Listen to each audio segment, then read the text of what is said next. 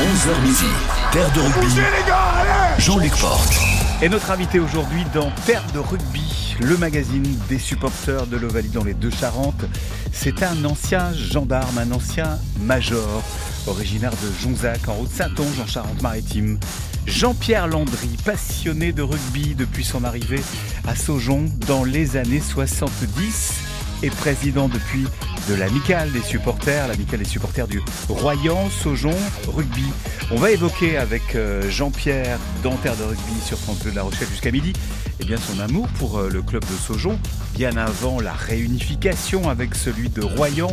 On parlera aussi de l'adhésion justement des, euh, des, deux clubs, de la réunification des deux clubs au début des années 2000 en 2004 précisément, de l'épopée de la montée en honneur, du Stade Rochelet également, puisque Jean-Pierre vient régulièrement assister à des matchs de top 14 à Marcel de Flandre.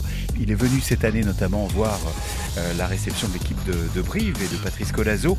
Et puis on, parlera également d'anecdotes hein, sur des joueurs après le match. Anecdote euh, vue par un ancien gendarme évidemment. Tout ça, c'est au menu de Terre de Rugby, le magazine des supporters de Valley dans les deux Charentes, jusqu'à midi. C'est ça, Jean-Pierre, le Saujonais d'adoption, ancien gendarme. Et d'ailleurs, à ce propos, Jean-Pierre, vous avez souvent eu l'occasion à Saujon de jouer le gendarme. Voilà, donc euh, comme euh, dans tout supporter qui se respecte euh, et, essaie de se faire respecter, il y avait donc de l'animosité vis-à-vis des équipes qui venaient à Saujon. et notre présence était souvent préventive. Alors, euh, dans les cas extrêmes, nous nous mettions entre la ligne de touche et la main courante, car certaines supportrices euh, n'hésitaient pas à prendre euh, le parapluie pour intimider les joueurs adverses. Donc, ça, ça, n'est pas été très fréquent, mais il a fallu quelquefois faire preuve de, de, rigidité pour éviter que ça ne dégénère dans des gestes un peu plus dangereux. Ça veut dire qu'il y avait de belles collections de parapluies à la gendarmerie? Alors nous ne sommes pas allés jusqu'à saisir euh, les parapluies parce que ça, ça, se passait dans la bonne humeur. Mais il est vrai que notre présence a certainement évité quelquefois euh, des agressions un peu plus graves. Alors l'équipe de, de, Saujon, donc seule hein, à l'époque, dans les années 70, euh, elle évoluait dans, dans, en quelle division et est-ce qu'il y avait du monde pour venir les encourager pendant ces, ces derbys notamment? Effectivement, donc euh, Saujon était en honneur à l'époque. Hein. C'était en honneur d'une poule de, de 10, 12, 12 clubs. Et euh, Saujon, donc, euh, pendant ces années-là, était champion Poitou-Charentes pendant 6 ou 7 ans de suite. Mais pour la montée, il y avait donc, euh, ça se passait au niveau des 16e ou des 8e de finale, hein, ça fait quelques années. Et donc, à chaque match qui aurait pu déterminer la montée, l'équipe de Saujon se faisait battre. On était battus à chaque fois euh, pour quelques points.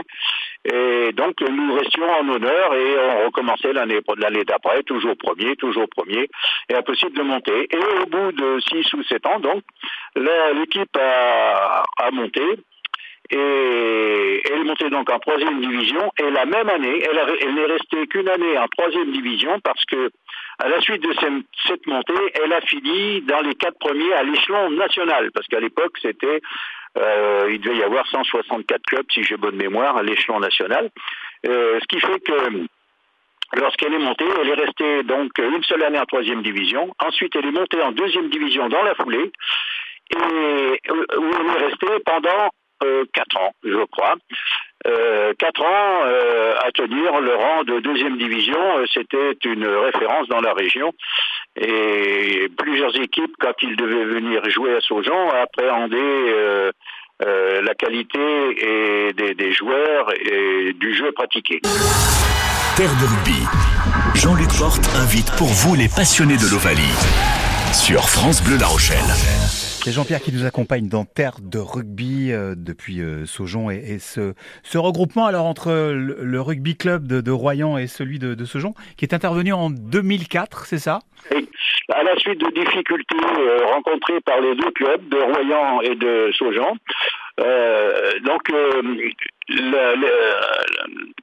l'esprit a commencé à mûrir, euh, où euh, peut-être que les deux villes arriveraient par euh, leur jumelage à monter une équipe de plus, de plus grande importance, donc avec des joueurs de qualité des deux côtés. Donc Royan et Saujon donc se sont approchés au niveau des, dirigeants et tout doucement est née la nécessité d'effectuer cette liaison. Donc, euh, nous, à Saujon, il y avait encore à l'époque euh, beaucoup de, dirigeants. On n'avait pas ce problème-là. Et par contre, au niveau joueur, on était un peu limite pour euh, maintenir la deuxième division. Par contre, à Royan, c'était l'inverse. Du fait d'un bassin d'emploi beaucoup plus important que celui de Saujon, il y avait pas mal de joueurs. Par contre, au niveau des dirigeants, c'était un peu plus compliqué. Donc vous avez réuni vos forces Donc nous avons réuni nos, forces au niveau joueur, au niveau dirigeant, et nous avons donc créé ce qui est aujourd'hui le RSR, donc depuis 2004. Alors au départ, c'était pas le RSR, il y a eu plusieurs tentatives de trouver euh, un nom à cette euh, à cette union et on a fini par euh, pour satisfaire tout le monde Royan Saujon. Au départ c'était on parlait de l'Atlantique, on parlait de la Sèvre, on parlait de dans la création de ce nouveau nom et puis on a fini par finir par, par créer ce, ce, nom pour une fois pour toutes de Royan Saujon rugby. Voilà. Ici, on partage notre passion de l'Ovalie. Terre de rugby sur France Bleu La Rochelle. Et oui, Jean-Pierre, dans Terre de rugby avec nous, euh, remonte un petit peu le temps de ses souvenirs euh, du côté du Royan Saujon euh, Rugby. Comment ça se déroule d'ailleurs aujourd'hui Les matchs se déroulent une fois à Royan, une fois à, Saujon alors exact, donc voilà, on essaie au maximum d'équilibrer euh, les matchs. Hein, ce n'est pas toujours euh, facile parce qu'il y a une disponibilité des terrains. On a aussi les, jeunes. Les jeunes, euh, ce qui était autrefois les cadets, donc c'est les moins de 20 ou moins de 19, je sais plus, enfin cadets et juniors, et l'école de rugby qui joue le samedi après-midi. Donc il faut aussi économiser les pelouses. Donc on fait en sorte d'équilibrer au maximum les, les, les lieux de rencontre. Et bon, ça se passe pas trop mal, ça va quoi. Hein. Mmh. Euh, c'est pas simple, hein, c'est pas simple parce que aussi on a un système sur euh, Royan euh, qui privilégie euh, l'accueil des sponsors.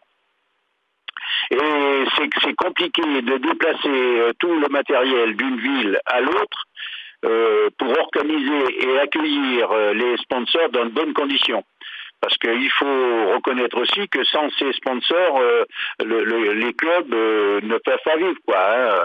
euh, les subventions dans les communes sont limitées, voire réduites, comme c'est le cas cette année. Hein.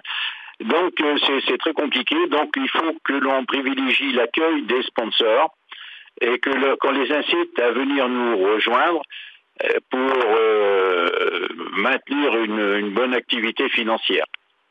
Ouais, c'est ça. L'union fait la force, mais la, réunion euh, de deux entités, c'est pas toujours quelque chose de simple à gérer week-end après week-end. C'est ce que vous nous dites. Voilà, c'est ça. C'est compliqué sur le plan matériel. Euh, les joueurs, euh, les spectateurs, ce n'est pas un problème. Euh, ça, tout le monde arrive à se déplacer, euh, ça, ça va. Mais sur le plan matériel, bon, il y a le, on nourrit les joueurs avant les matchs, on, on, organise des activités avant les matchs, et c'est pas toujours facile. C'est vraiment, c'est compliqué. Mmh. Mais dans l'ensemble, jusqu'à maintenant, ça a très bien fonctionné, et il n'y a pas de raison que ça ne continue pas. Ouais. Chacun met la main à la pâte. Et puis il faut, faut, faire un peu de compréhension aussi. Quand on, si, si on peut pas se déplacer euh, sur une commune, eh bien il faut savoir que ce n'est pas dû tout à fait de notre fait. Il s'agit aussi euh, de, de, circonstances euh, imprévues qui font qu'on est obligé de, quelquefois de, de, ne pas inverser les matchs comme cela devrait être euh, régulièrement. France Bleu La Rochelle, terre de rugby jusqu'à midi avec Jean-Pierre, toujours dans Terre de rugby sur France Bleu. Euh, comment vous regardez depuis euh, Saujon, hein, où vous, habitez aujourd'hui, euh, Jean-Pierre, l'équipe du Stade Rochelet Vous venez la voir de temps en temps? Ah, le Stade Rochelet, ça c'est c'est mon, mon, mon dada, ça. J'adore ce stade, j'adore cet état d'esprit. Euh, quand je, je, me rappelle des années rochelaises euh, qui, qui galéraient en, en Pro D2, et puis que j'ai vu monter, je vous assure que ça, ça a été un plaisir euh, pour moi-même et pour euh, tous les, les, gens du club. Hein. Euh, ça, ça, vraiment, ça fait plaisir, surtout que on a maintenant, on a un Saujonais qui joue à La Rochelle notre petit Zamora. Moi, je l'ai presque vu naître cet enfant. Hein. je, je, suis, je connais particulièrement ses parents.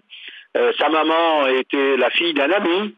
Euh, sa maman, c'est la fille d'un ami. Mmh. donc, euh, euh, Zamora, son papa, Cédric, c'est c'est quelqu'un, c'était un talonneur à Saujon qui, qui, a fait des matchs à Saujon-Royan d'ailleurs, euh, qui a fait des matchs extraordinaires, qui était courageux, euh, très très bonne mentalité. Et je pense que le fiston euh, va certainement être identique à son papa. Il n'y a pas de problème. Le dernier match que vous avez vu à La Rochelle, c'était au mois de février, c'était la réception de Brive, hein, c'est ça? Je suis allé voir le match de, de, Brive. Eh bien, je me suis régalé et je ne connaissais. Il y avait un moment que je n'étais pas allé, donc euh, j'ai découvert euh, les nouvelles tribunes, euh, j'ai découvert cette ambiance. En plus, j'étais j'étais très bien placé, j'étais à côté de la sortie des joueurs et vraiment j'ai apprécié l'état d'esprit. Et je sais pas l'ambiance, euh, l'organisation aussi, parce mmh. qu'il faut aussi euh, euh, féliciter les organisateurs parce qu'on a un accueil euh, extraordinaire. On est dirigé vers nos places euh, sans connaissance des lieux. il y a vraiment, c'est un, un, un, stade à montrer en exemple.